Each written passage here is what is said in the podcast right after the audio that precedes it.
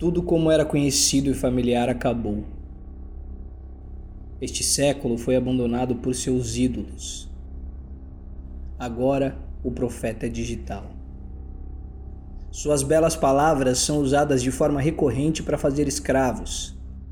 Os teatros estão vazios, os cinemas, os shows e as igrejas.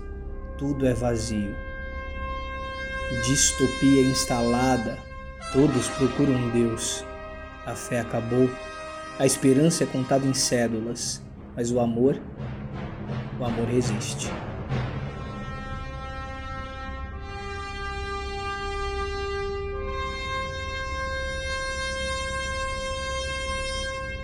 Filé Darlan Júnior. Rapaz, você viu? Nosso sítio tem um arrepio. Ah, é caraca, por que, que você escreveu isso?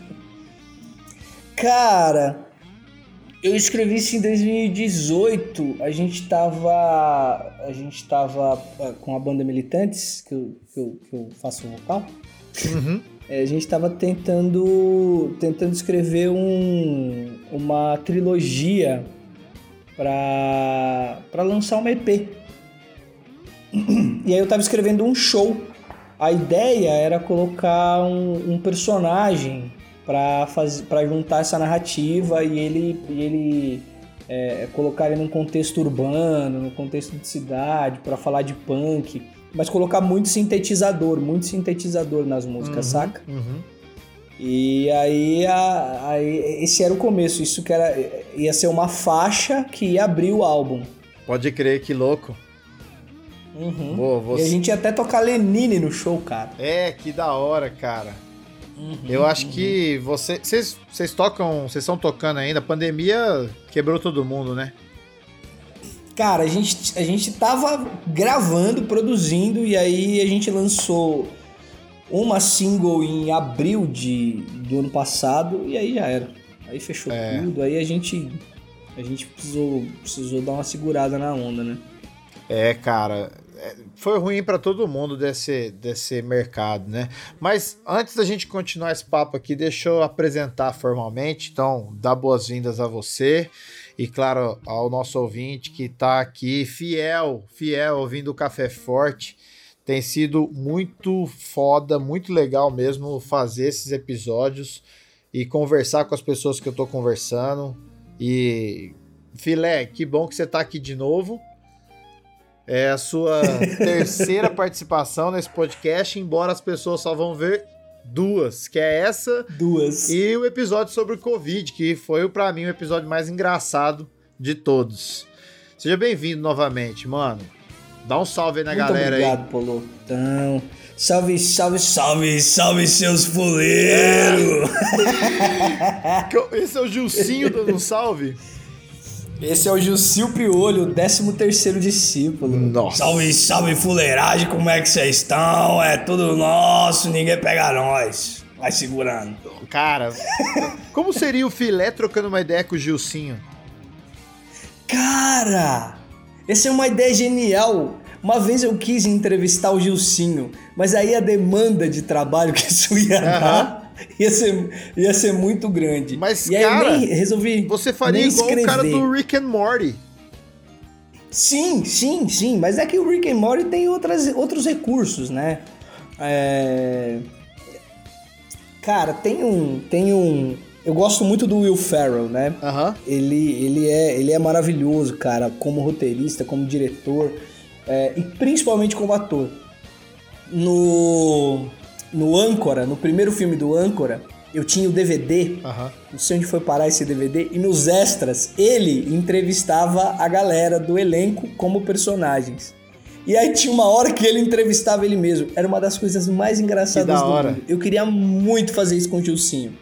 É, eu sei de algumas piadas que eu colocaria, como por exemplo, questionar o Gilcinho a respeito da família de- do, do filho do carpinteiro. E ele ia falar assim, "Ih, mano, que você tá falando de família o quê, mano? Você é louco?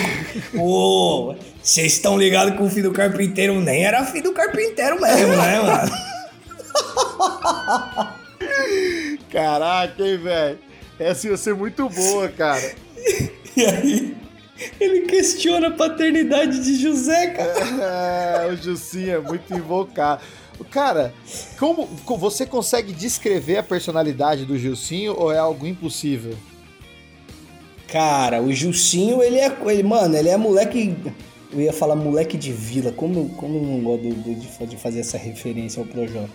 É, mas ele é moleque da quebrada, mano. Ele é da quebrada, cresceu na quebrada, cresceu cresceu na zoeira, cresceu na, num contexto de super violência, né?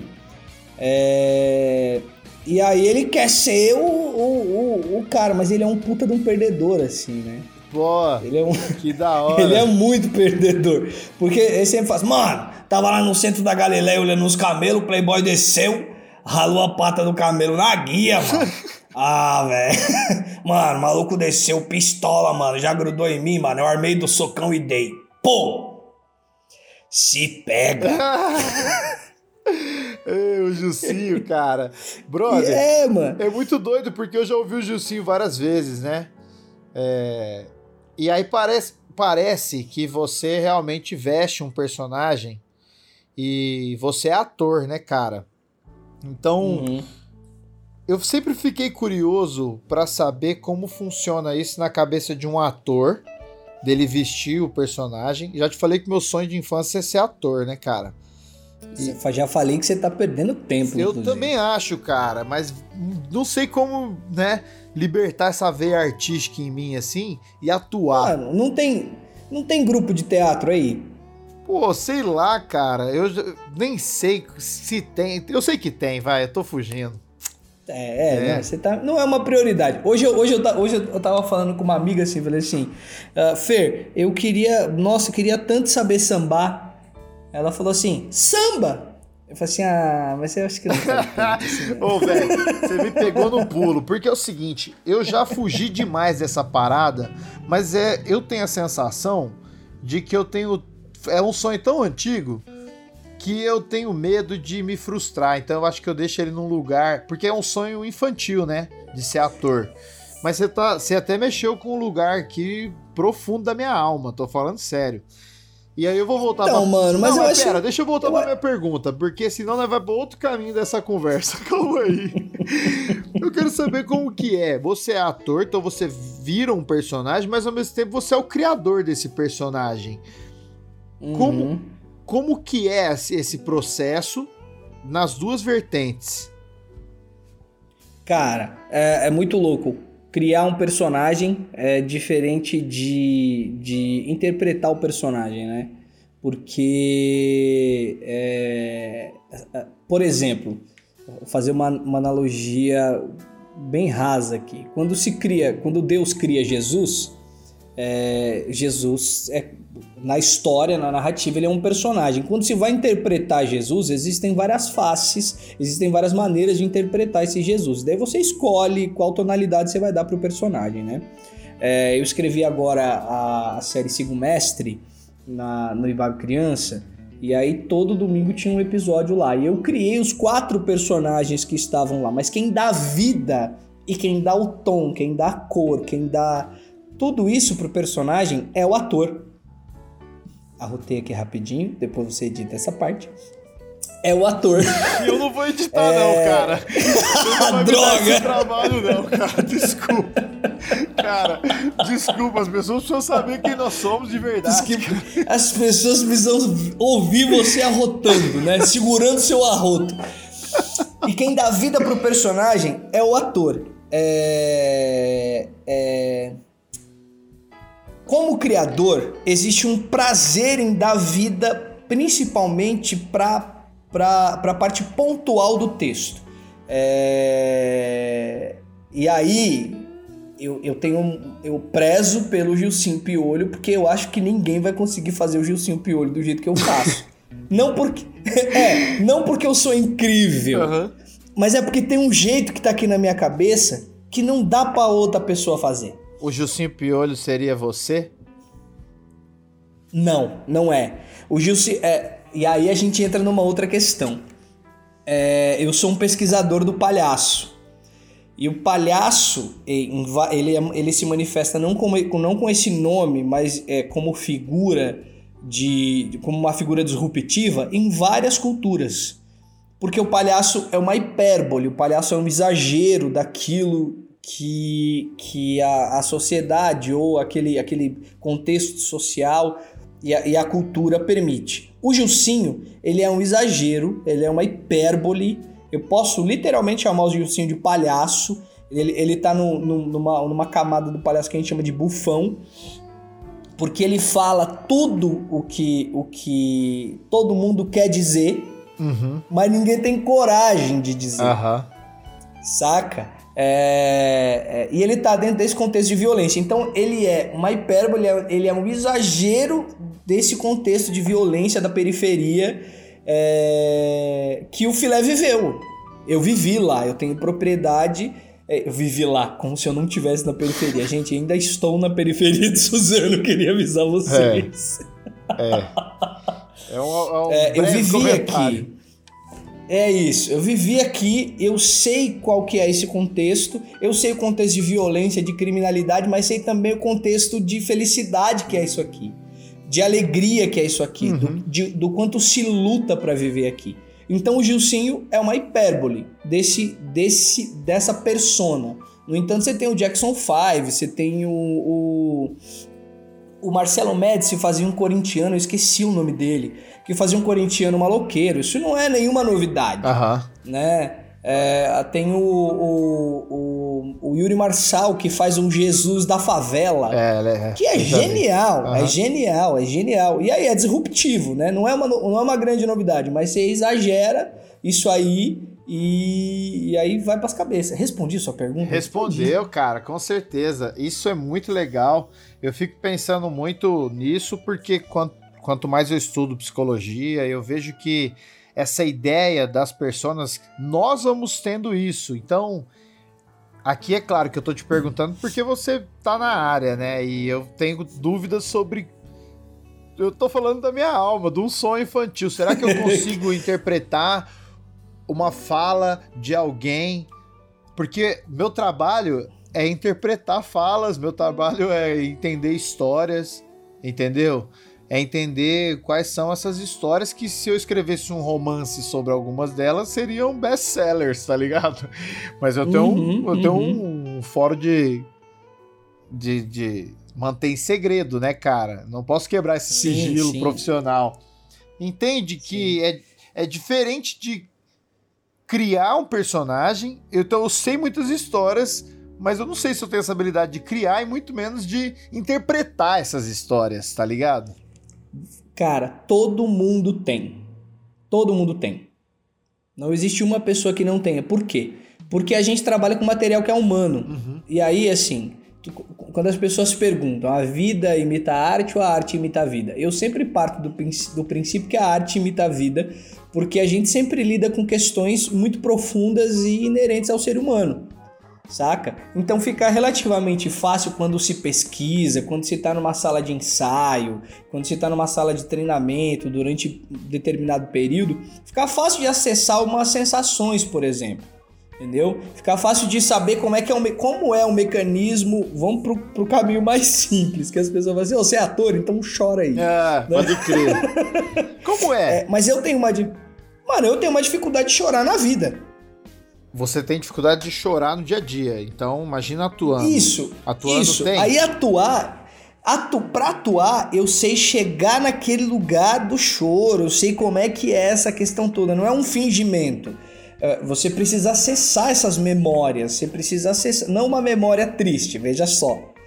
Tem uma memória, tem uma memória fisiológica aí, que o seu coração trabalha de maneira diferente, a sua respiração trabalha de maneira diferente, o seu olhar trabalha de maneira diferente, e todas essas coisas fazem o seu corpo ser induzido para uma, uma sensação. E aí você vivendo aquilo, você troca essa. Estou falando do teatro principalmente. é, você troca é, essa sensação com a plateia e a plateia começa a viver aquilo junto com você. No cinema também. Né? É, quando, quando você. é, não sei se você gosta muito do cinema nacional, mas quando você assiste uma cena que ela é muito visceral, ela não precisa ser violenta. Mas se ela for muito visceral, você fala assim, cara, que, que sensação é essa que eu tô sentindo agora? Por que, que eu tô sentindo isso? É porque o cara conseguiu produzir isso aí. E ele só consegue produzir a partir do conhecimento e da pesquisa que é a sala de ensaio, que é o conhecimento humano, que é pesquisa de, de psicologia, que é pesquisa de campo, que é uma, uma cacetada de coisa.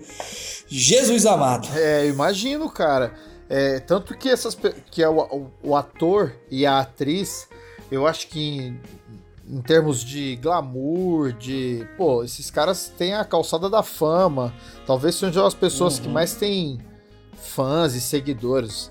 Os, enfim, é o que eu acho, né? Até mais que um, pop, um alguém da música. Talvez equipare-se ali, não sei de verdade se há uma comparação, mas são as estrelas, né, cara? Que todo mundo olha uhum. e fala, cara, eu queria ser essa pessoa. E o trabalho dessa pessoa é, é literalmente estudar tudo para ser outra pessoa. É isso. Tá ligado? Mano. É exatamente isso. A gente vai ser outra pessoa. A gente vai emprestar o nosso corpo é lógico que existe uma consciência em cena e tal, mas quando você está naquele estado de interpretação, é, que a gente chama de estado de jogo, porque é, é, é, um, é um, jogo o tempo inteiro, né? Cê, é, são trocas o tempo todo. É, quando a gente está naquele estado de jogo, a gente começa a agir baseado, e não é racional, tá? Não é muito racional você ainda tá ali, você ainda tá no controle, mas a gente começa a agir baseado em como o personagem agiria, saca? Então, é, por isso que seria muito legal se eu fizesse uma entrevista com o Gilcinho Piolho, por exemplo. É, cara. Saca? Porque eu sei como é que, como é que o personagem agiria. É muito legal isso, hein, cara? Poxa, mano. Você sabe. Pode falar. Você sabe que tem, tem uma, um estudo, se eu não tiver enganado, se eu não estiver falando uma baboseira muito grande, um estudo de Oxford, eu acho que de 2009 ou 2010, que os caras colocaram um ator dentro daquelas máquinas de, de, de tomografia para ver atividade cerebral, e aí quando eles entravam no estado de jogo para fazer o personagem, a parte do cérebro que diz quem é você, ela é apagada e, e, e fica em cerca de 10% de atividade para todas as outras atividades darem certo. E a pessoa paga a sensação de quem sou eu para literalmente ser um personagem. Não é que você vai ser outra pessoa, você vai ser um personagem. Cara, eu vou é, falar, é eu vou falar uma louco. parada aqui que você, você meu ouvinte que me conhece, Tô pensando isso aqui agora, tô elaborando aqui ao vivo, tá ligado? eu acho que eu entendi isso, eu nunca tinha pensado por essa maneira, mas quando eu trabalho, e aí eu sou, eu gosto muito de mindfulness, eu pratico, eu estudo, eu ensino, tá ligado? E aí uhum. tem um momento da, do, do meu trabalho onde eu acesso um lugar de total esvaziamento de quem sou eu. Porque o meu foco é o outro. É aquele uhum. ser humano ali, naquele momento. Diferente agora do podcast, que o eu está presente aqui ativamente. Uhum. Mas de uma maneira onde eu não preciso me esvaziar. Eu posso ter aqui sabe, facetas do meu eu verdadeiro tranquilamente. No meu trabalho, eu sinto que eu não consigo fazer isso. Eu preciso estar uhum, o uhum. tempo todo tendo empatia, sabe, alteridade e, cara, eu tenho que focar naquela, naquele outro eu, né?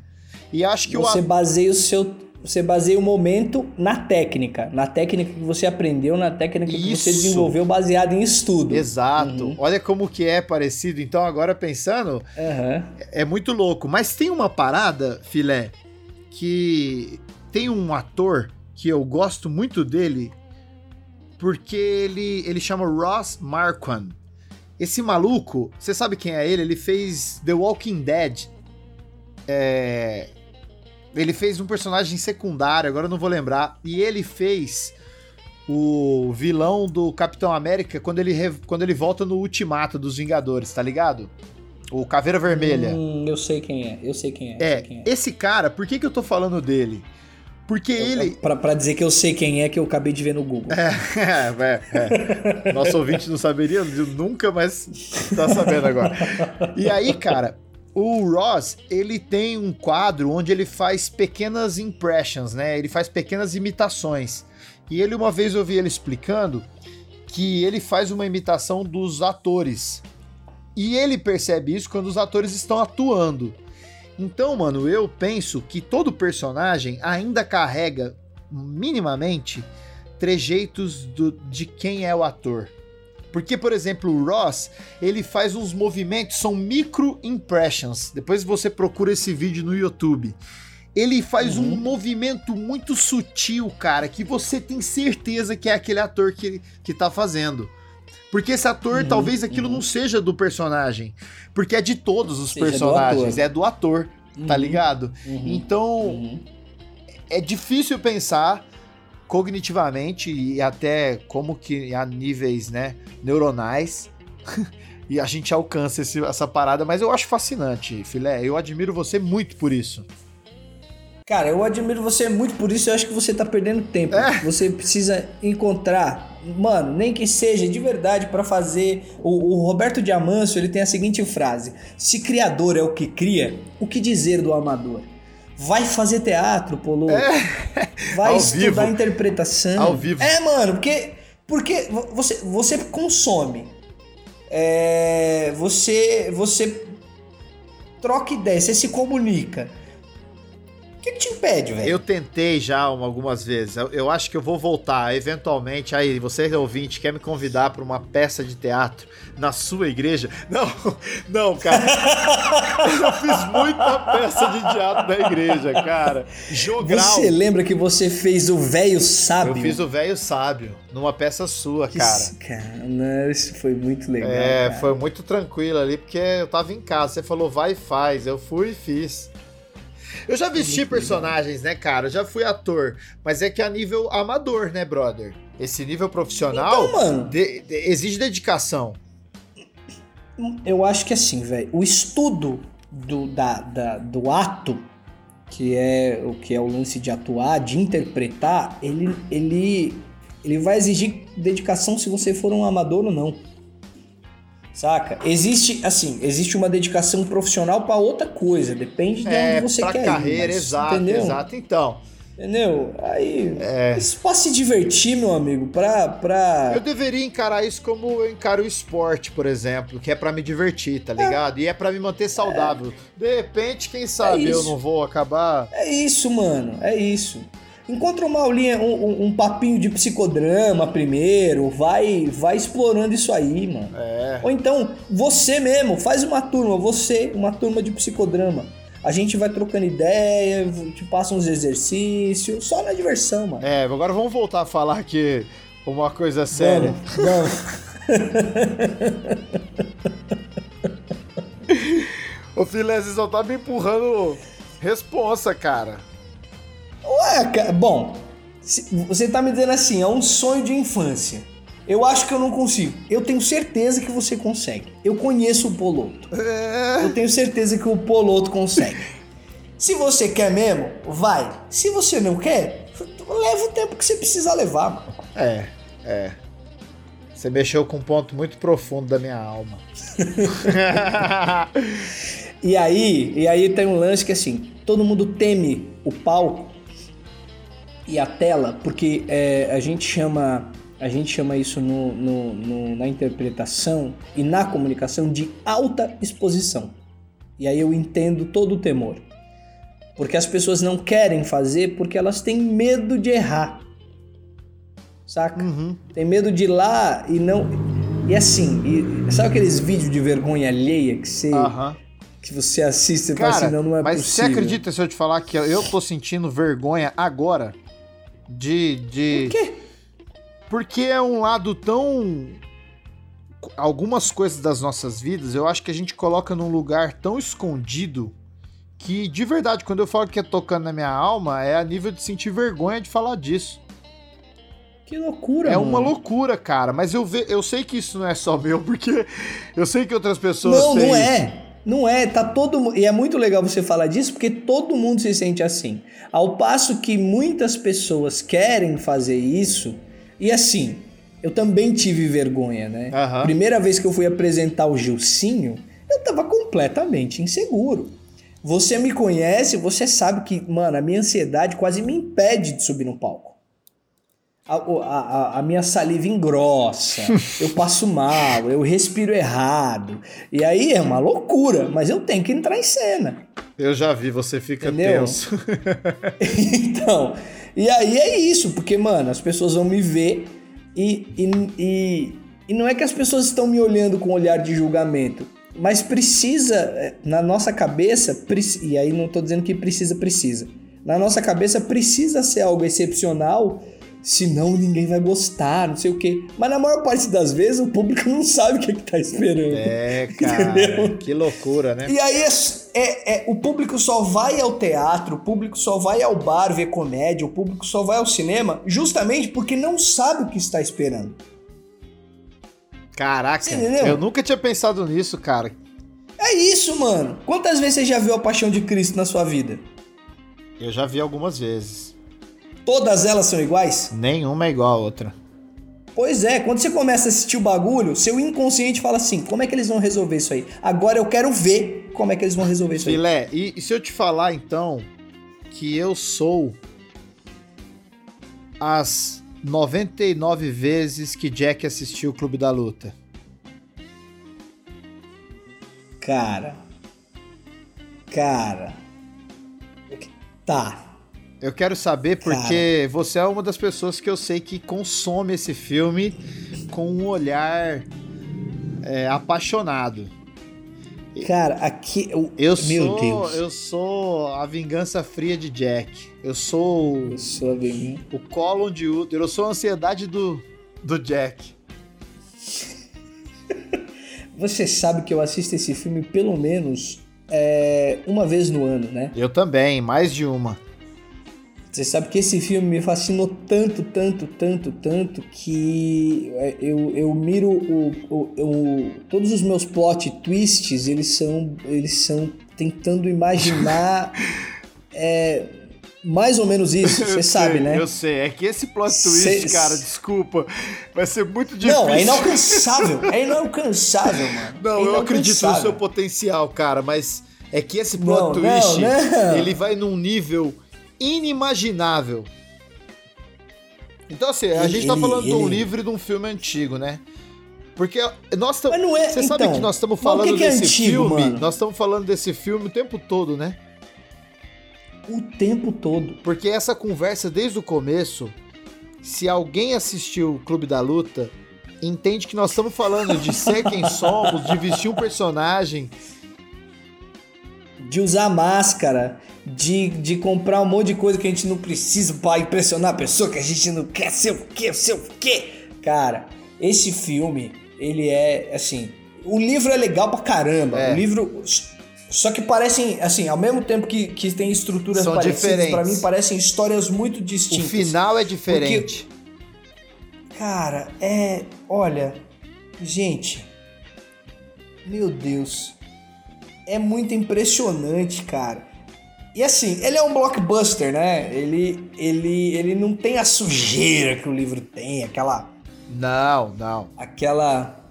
Mas, mano, o, meu Deus, cara. O filme, a fotografia. E aí, conforme você vai gostando do, do, do filme, você vai se aprofundando nele, você pensa que, mano, o, o, o David Finch conseguiu colocar um copo de, da Starbucks em cada frame do filme. É muita doideira, né, cara?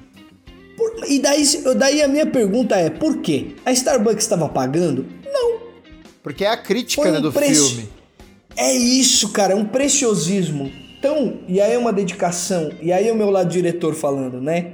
É, é um preciosismo que você vai falar assim: esse maluco entrou pra história. Por quê? Nenhum plot twist vai ser tão incrível quanto esse foi. Porque se você reproduzir esse plot twist, todo mundo que assistir vai falar assim: ah, igual, igual é o Clube da Luta. Da luta. é verdade, é verdade, cara. Eu acho que é isso. Saca? É, e, e eu tenho a sensação de que algumas pessoas elas chegam é, bem perto disso. Eu posso falar, por exemplo, Bacurau me trouxe, Bacurau. me evocou essa emoção do plot twist. É, o, o, próprio Parasita, que é bem correlacionado porque é do mesmo ano aí, né? Também me deu um pouco de uhum. falar: caraca, bicho, agora eu fui pego. Mas eu acho que nada chega nesse nível. Mas assim, o sexto sentido a gente pode falar. Porque são plot twists poderosos. Então é possível fazer. Mas assim, esse filme em particular, eu acredito que ele marca as nossas vidas porque ele é profundo, ele fala sobre quem nós somos, era cara. isso, era aí que eu ia chegar. É, o Parasita, ele, ele critica, é, critica bastante o sistema. E aí quem tá embaixo é, consegue reconhecer e quem tá em cima consegue se reconhecer. Mas o Clube da Luta, não, mano. Ele vai desconstruindo a gente até chegar num âmago, até chegar num, num, num, numa profundidade que poucos filmes conseguem chegar, mano. O Bacurau eu acho maravilhoso, assim. Não tem, eu tenho zero críticas a Bacurau. Eu só tenho elogios. Eu queria abraçar o Bacurau e dormir com ele.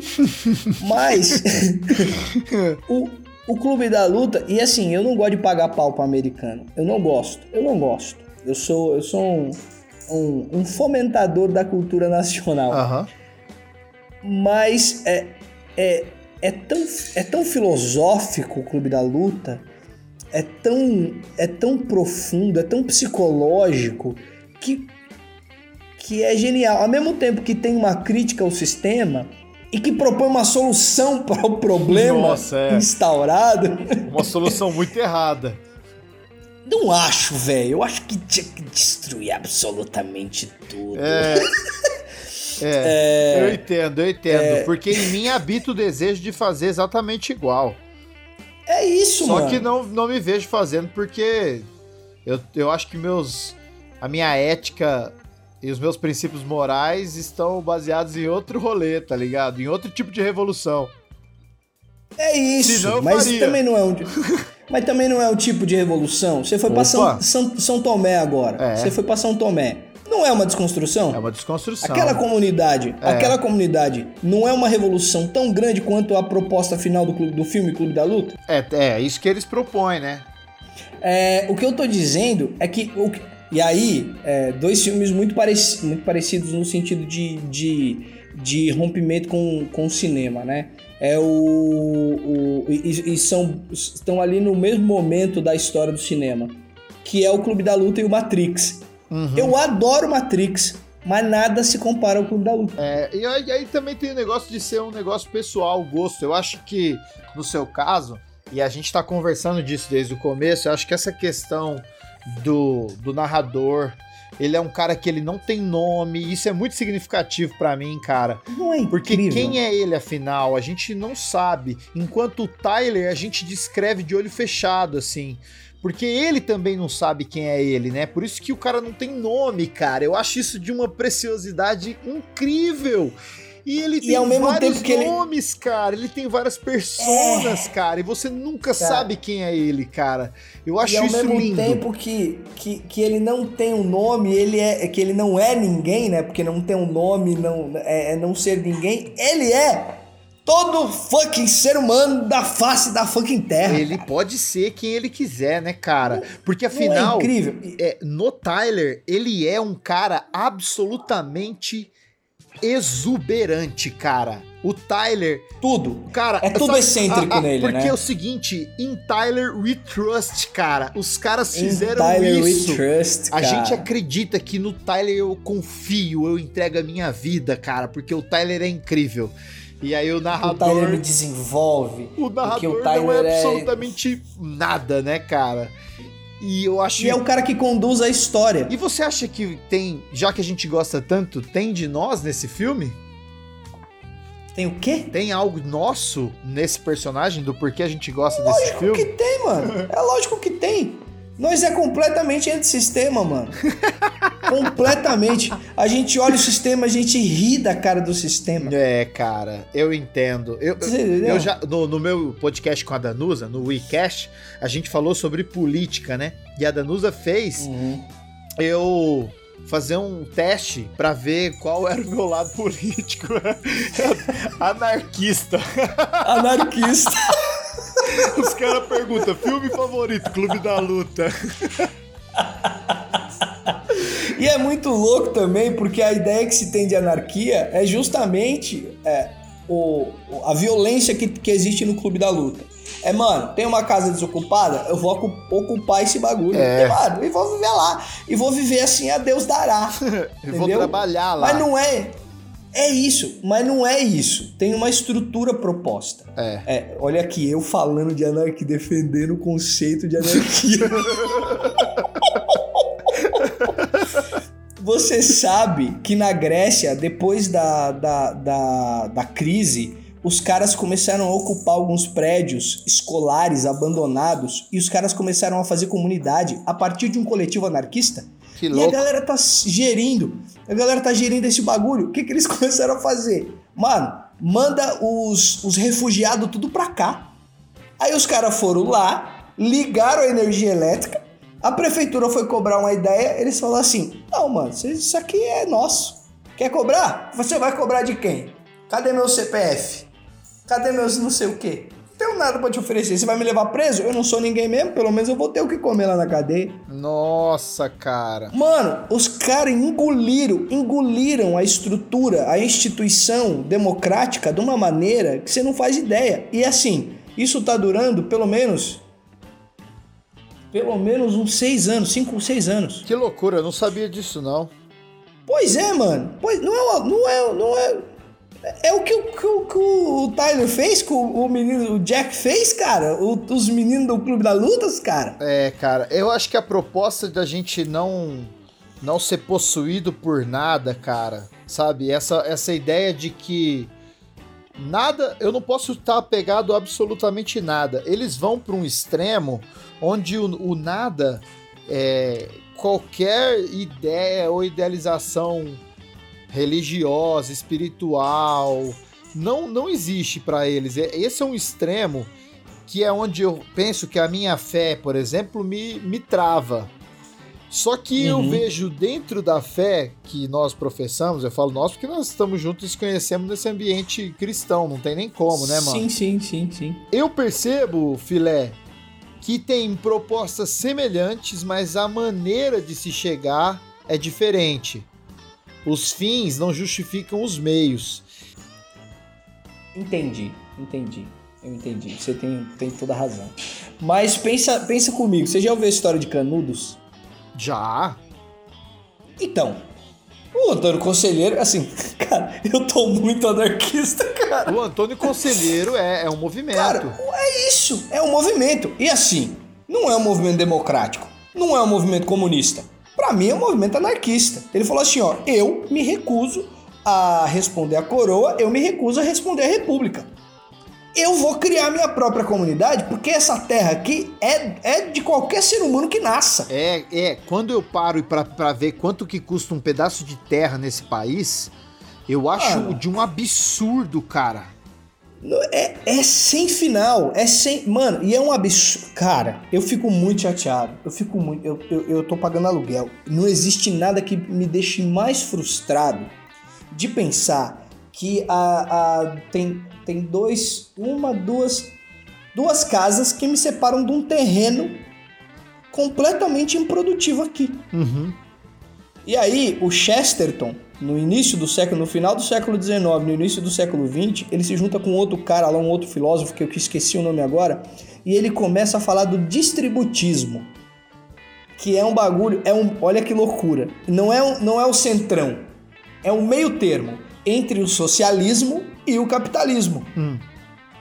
Ele propõe que cada ser humano ou que cada estrutura é, familiar de ser humano tenha um pedaço de terra. Isso seja é, é, cedido pelo Estado, pelo, no caso dele, pela coroa. E a partir disso, o ser humano tendo onde cair morto, ele vai produzir. Ele vai produzir o que ele quiser, ele vai trabalhar com o que ele quiser. Ou ali ele faz um negócio, ou ali ele coloca a sua estrutura familiar para trabalhar fora, ou qualquer coisa. Por quê? Porque a terra é dignidade. Ter onde morar é dignidade. Nossa, eu. Depois eu que você. Concordo. Mano. Mas.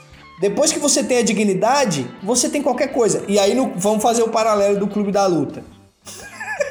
Os caras têm onde morar, eles fazem o que eles quiserem. Eles não pagam imposto, eles não pagam nada, eles fazem o que eles quiserem, Polo. Não tem hipoteca, eles, mano, eles literalmente fazem o que eles quiserem. Exato. Eu concordo em tudo isso. Eu acho que seria uma sociedade muito legal. Mas aí me soa também, ao mesmo tempo que eu acho que seria muito legal a gente poder gerir quem nós somos, é, não precisar pagar imposto, mas poder contribuir com o meu vizinho, tá ligado? Com os meus talentos, com a minha uhum. cidade. E, claro, ser remunerado por isso, mas de uma maneira equalitária, tá ligado? Sei lá, pra que pagar. É... Aí que tá. Como que eu vou me conformar que eu durmo numa cama e tem um cara hoje é, que tá dormindo na rua agora, na, na, na marquise? Tá dormindo num chão duro às vezes. Então, não faz sentido para mim esse tipo de, de, de política, mas enfim. É, também não sou conhecedor profundo do anarquismo, mas acho que aí, quando eu falo da minha fé, para a gente chegar num lugar onde as pessoas são generosas, onde as pessoas podem é, entender que elas podem ganhar e o outro também pode, tá ligado? Então, tipo, que legal que você pode ser próspero. Eu fico feliz por você. Isso aí é uma revolução que eu não sei se ela vai ser política, cara, para ensinar. Eu acho que ela é mais profunda, sabe? Não sei, porque eu vejo a corrupção como algo que tá muito acessível à humanidade. Sim, e agora mais ainda, né, mano? É que tem 7 bilhões de pessoas no mundo, né? Então, aí, aí só aí você. Nossa, imagina. É, mas enfim, também eu queria só falar mesmo assim de que, de que esse filme. a gente tá aqui a gente falar. tentando arrumar uma solução pro país. Para o caos da humanidade. É, é isso que você tá ouvindo mesmo. A gente tá tentando arrumar uma revolução moral para a humanidade. Ou seja, a gente Como é se essa nada, fosse a nossa responsabilidade. A gente é nada, a gente não tem nem nome, ao mesmo tempo que a gente em Tyler We Trust, né, cara? Em Tyler We Trust. São cara. as ambiguidades da vida. E você. É isso aí. Você se sente privilegiado de fazer o que faz? Porque é muito louco, né, cara? Emocionar as pessoas, trabalhar com. com não só com as emoções, mas com uma forma de comunicação, cara, que é transcendente. A arte é incrível. Cara, você sabe que eu tô, eu tô há pouco tempo mudando essa mentalidade porque é, é a primeira vez que alguém me pergunta isso, cara. Assim, você se sente privilegiado por isso? E eu sempre me senti. Hum. Não que eu fosse especial ou qualquer coisa do gênero, nem, não é isso, não é um, uma, um lance messiânico, não é isso.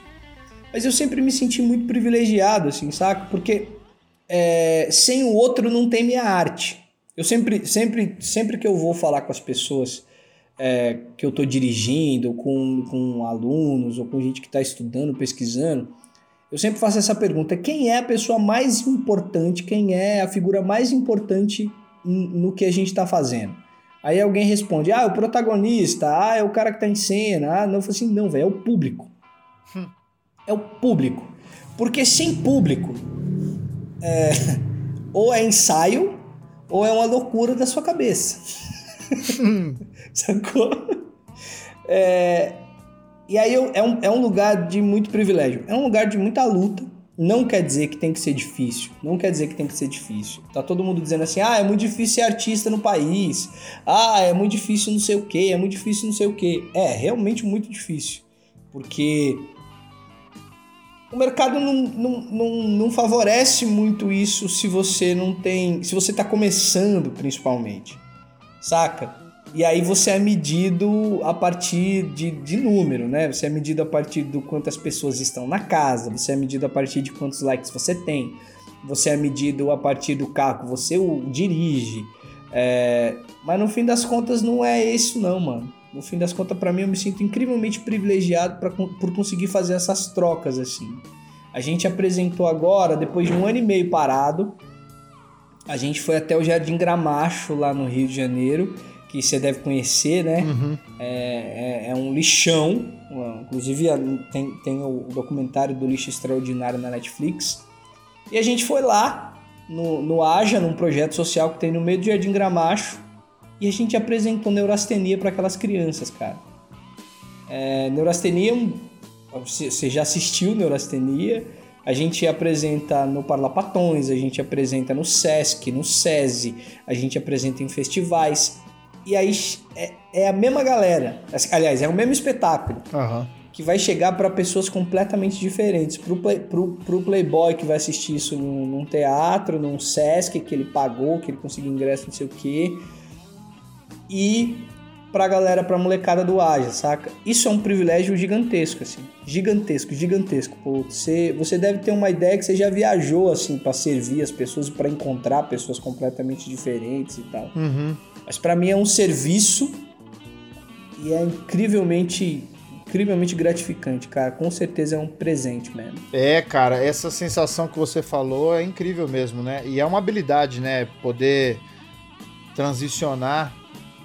Como você disse, o palhaço alcança isso, né, cara? A arte alcança uhum. isso. Por isso que eu acho que é um privilégio, cara, porque apesar das minhas ideias é, malucas políticas, apesar da, das minhas ideias, às vezes controversas teológicas, tá, tá ligado?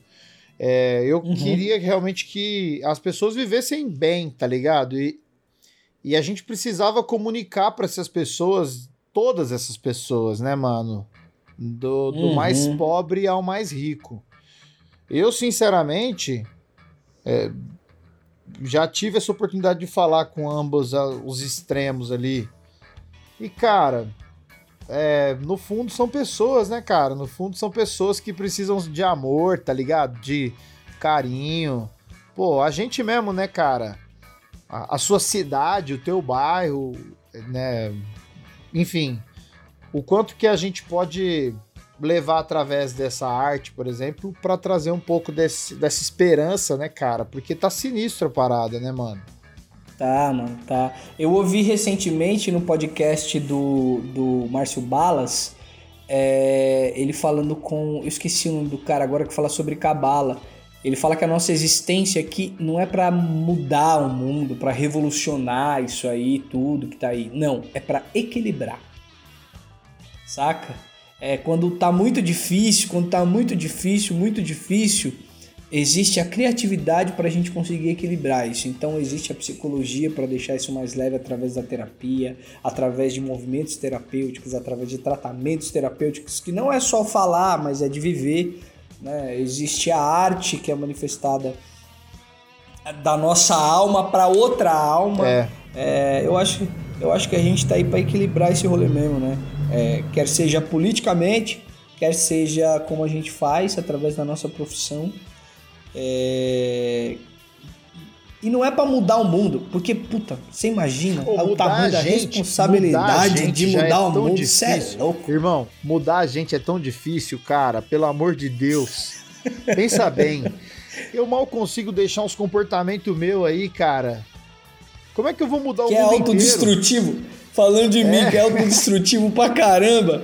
Como é que eu vou mudar o então, mundo, velho? Você é louco. É muita ousadia da nossa parte.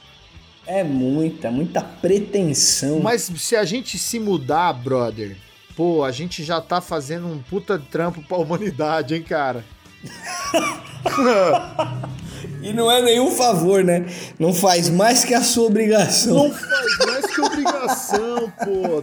Pô, respeita as pessoas, ama os animais, tá ligado? Toma uns vinhos. Fica de boa. Troca é, ideia com a galera. não é pedir muito, né, filé? Não é, não é. Gente, não é, pelo amor de Deus. É, não é. cara, não precisa de fofoquinha, não precisa passar a perna no outro, ficar desejando mal disse do outro. me disse. É, o que, que o Justinho falaria numa situação dessa? Mano, cata seu rumo, mas se o filho do carpinteiro te pega na errada, meu amigo. Você não tá ligado, tio. Você é louco. Mano, vem com essas ideias erradas, fraquinha pra cima de mim, não, mano. Mete o pé, senão ó o socão. Ai, cara, filé. É que o Jussi é poucas ideias, né, é mano? É bom demais. Que resenha, velho. Que resenha boa, viu, mano? Da hora, velho. Que Cara, delícia esse papo, mano. Você, você tá com planos aí de show, espetáculo? Como é que tá? Tá só na IBAB? Cara, a gente tá encerrando agora a série na IBAB, né? A gente entra agora pro, pro mês final da série. É... A gente não sabe como, é, como vai ficar o ano que vem, se a gente volta, porque tá voltando tudo. Então não sei se a gente vai continuar fazendo o trabalho no audiovisual. Se for, é... eu acredito que vai ser um pouco mais leve, porque esse, esse ano a gente tá. Mano, a gente tá finalizando as paradas agora. Eu descobri que eu escrevi 60 episódios só do Sigumestre, fora as outras Nossa. coisas, os especiais, essas paradas. Né? Para mim, isso é incrível. É incrível, incrível, incrível. Mas daí quando você pensa no quanto de cabeça que eu gastei. cansa, né, cara?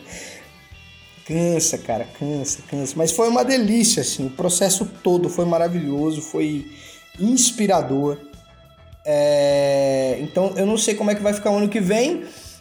A banda tá se reunindo aos pouquinhos agora.